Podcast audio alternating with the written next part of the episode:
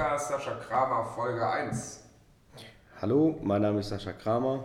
Ich bin Vater von vier Kindern, lebe in Kerpen bei Köln. Ja, zu mir. Ich bin schon mein Leben lang in Verbindung mit Kraftfahrzeugen. Mein Großvater hatte ein, früher ein, eine kleine Autoverwertung. Und da bin ich schon als Kind nach der Schule immer, fand das spannend, Schrottplatz äh, alte Autos zu schrotten und, und, und Ersatzteile auszubauen. Und da wuchs schon sehr, sehr früh die Begeisterung für Kraftfahrzeuge. Bin dann ähm, sehr früh Vater geworden. Mit 18 äh, äh, ist mein erster Sohn geboren. Und da war nach der, nach der Ausbildung, nach der Kfz-Ausbildung sofort, sofort klar, ich mache mich selbstständig im Bereich Kraftfahrzeuge.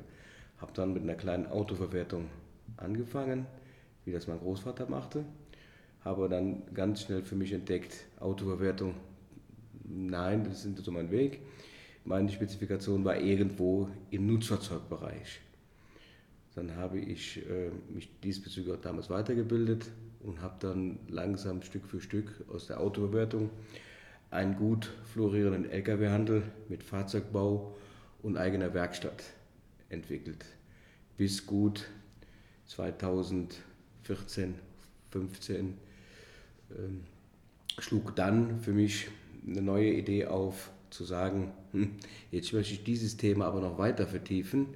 Äh, nur Handel und nur Fahrzeugbau und Werkstätten wird doch äh, auch von der Wirtschaft her immer schwieriger die Hersteller äh, oder die Fahrzeuge werden immer, immer, Fahrzeuge werden immer schwieriger zu reparieren. Die Hersteller äh, verkaufen immer mehr äh, äh Achtungsverträge, sodass gute Fahrzeuge, äh, das war jetzt blöd, aber kann man rausschneiden, ne?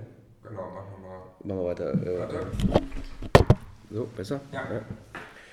2014, 15 reift aber wieder der Entschluss, mich weiterzuentwickeln, weiterzubilden im Sachverständigenbereich.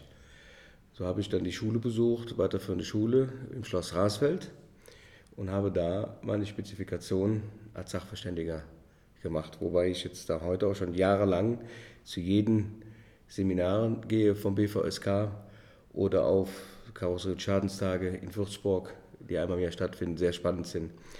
Da äh, wird man immer sehr gut informiert über die deutsche Rechtsprechung aber auch über Technologien der äh, Fahrzeughersteller, also wie, wie, wie, eine, wie, ein Fahrzeug aufgebaut wird, weil wir haben ständig Änderungen im Fahrzeugbau, in der Technologie, jetzt mit dem E-Auto, es werden immer ständig neuere Module verbaut.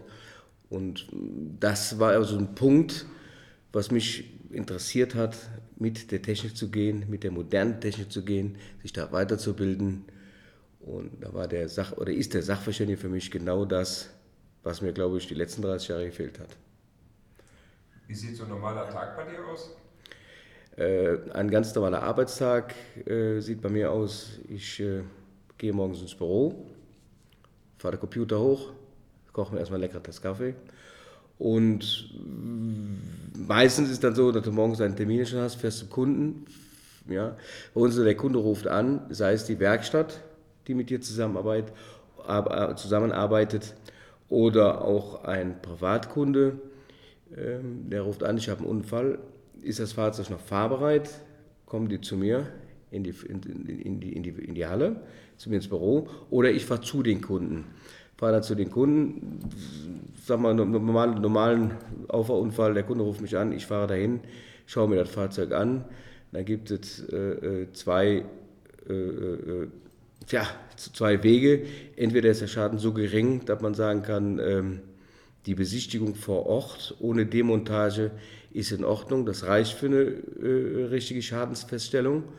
Oder man sagt, hm, ja, gerade bei den jüngeren Autos, wenn man hinten oder vorne äh, äh einen Auffahrunfall hat, dann ist es schon dienlicher, einen Stoßfänger abzubauen und, und drunter zu gucken, um auf der Bühne von unten zu gucken, wie tief ist der Schaden und wie viel ist tatsächlich äh, äh, verzogen, kaputt.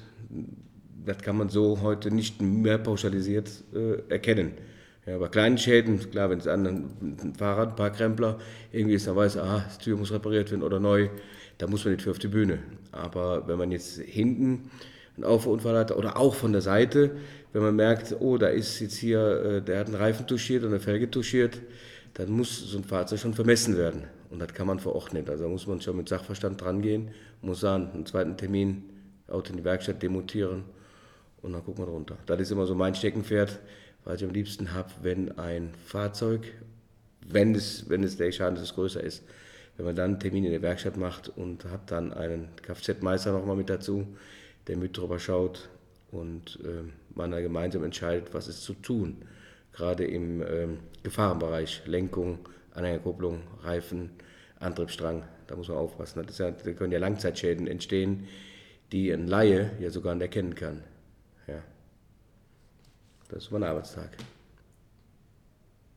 Du wirst bestimmt oft gefragt, ab wann man angeben muss bei einem Verkauf, wenn es ein Unfallwagen ist. Kannst du diese Frage mal auf? Ja, ich werde oft, ja, ich, ich werde oft gefragt, ab wann muss ich angeben, dass mein Fahrzeug einen Unfallschaden hat. Ähm, Antwort dazu, das muss man immer angeben. Man muss immer sagen, man muss immer transparent sein, egal was passiert ist, äh, auch wenn ein kleiner Parkkrempler war, ist es immer schön zu sagen, du hier, mir ist was passiert, mir ist ein Fahrrad da reingefallen, etc. pipapo. Es kann immer was sein, es kann immer irgendwann ein Nachfolgeschaden sein, wenn ich dann mit meinem Lackschichtmessgerät an Fahrzeug vorbeigehe, was ich ja kontrollieren muss bei einer Schadensfeststellung, muss ich auch kontrollieren, dass das Fahrzeug vorher keinen Schaden hatte. Ja, und wenn man sein Fahrzeug veräußert hat und hat sagen wir, eine Beilackierung verschwiegen und ich gucke fünf Jahre später, komme ich mit dem Lackschichtmessgerät und sage dann dem Kunden, hier ist schon mal lackiert worden und der Kunde weiß das nicht, kann das zu Umständen immer zu einer Rückabwicklung des Kaufvertrags kommen. Also du musst immer angeben, wann, wie, wo ein Fahrzeug einen Unfall hatte. Bei, bei äh, größeren Schäden bekommt man ja auch eine sogenannte merkantile Wertminderung. Und das muss man auch angeben. Ja, man muss da grundsätzlich Transparenz zeigen. Ja, das ist immer ein gutes Gefühl, wenn jemand ein gebrauchtes Fahrzeug kauft sei es ein Händler. Ich muss, würde auch immer darauf bestehen, dass bei einem Inzahlungnahme, wenn man ein neues Fahrzeug kauft und das Fahrzeug in Zahlung gibt, auch da reinschreiben, Fahrzeug hatte Unfall, so und so und so und so und so. Papier ist geduldig, das ist immer sauber, weil ein Unfall, ein verschwiegener Unfall kommt immer zurück. Wir hatten das in der Tat mit einem relativ jungen Golf, der hatte vorne rechts einen Totalschaden, Schaden aufgenommen, der auch total, also braucht man nicht mehr eine Werkstatt, der war total schaden, da macht man halt nur eine detaillierte Kalkulation, da verzichtet man auf eine genaue Kalkulation. Und zwei, drei Wochen später rief mich dann die gegnerische Versicherung an und meinte dann, ähm, tja, das Fahrzeug, den Schaden, der ist schon älter. Also, der Schaden kann nicht älter sein, das Fahrzeug fährt nicht mehr. Da hatte in der Tat dieses Fahrzeug zwei Jahre zuvor den gleichen Schaden. Und der Kunde, das war ein relativ, relativ junger Golf, junger VW Golf, der Kunde hat das Fahrzeug bei einem Händler unfallfrei gekauft. So. Und der Händler hat den auch unfallfrei in Zahlung genommen. Und schlussendlich ist das Fahrzeug im Totalschadenbereich rückabgewickelt worden. Da musste der Kunde, der den seinerzeit bei einem, bei einem Vertragshändler in Zahlung gegeben hat, das Auto komplett rückabwickeln weil er verschwiegen hat. Hätte, er gesagt und hätte ein paar Mark weniger gekriegt, wäre gut gewesen. Also immer, mein Rat ist immer anzugeben beim Verkauf, egal wie hoch der Schaden ist, immer angeben, der Fahrzeug hat einen Unfall. Super, jetzt können wir vielleicht auch so, so, ein, so ein Outro machen. Da sind schon neun Minuten sind. War das, war das so in Ordnung? Ja, gut gesprochen, ja? ja? Kannst jetzt irgendwie sagen, ja? So, ähm, jetzt kommen wir schon zum Ende mit der ersten Podcast-Folge. Ich hoffe, ihr habt ein bisschen, ähm, ihr habt ein bisschen Einblick über meine Person bekommen und in der nächsten Folge sprechen wir tiefer über die verschiedenen Facetten meines Berufes. Mhm. So, jetzt kommen wir langsam zum Ende des ersten Podcasts. Ich hoffe, es hat euch Spaß gemacht, mir zuzuhören und ihr konntet äh, einen kleinen Eindruck äh, bekommen über meine Person, über meine Tätigkeit und vielleicht auch die Leidenschaft spüren, die ich für diesen Beruf empfinde. Und bei der nächsten Folge gehen wir mal tiefer in die Materie. Ähm, Schaden, äh, selbstverursachter Unfallschaden, Unver äh, hm, ähm, wie, war, wie heißt er jetzt schon wieder? Ähm, wie heißt das jetzt? Das habe ich einen Denkfehler. Ähm, unverschuldet, unverschuldet, so. Ja. Also, und bei der nächsten Folge gehen wir mal tiefer in die Materie.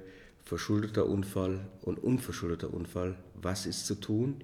Wie verhalte ich mich richtig? Und wie komme ich schlussendlich zu meinem Recht?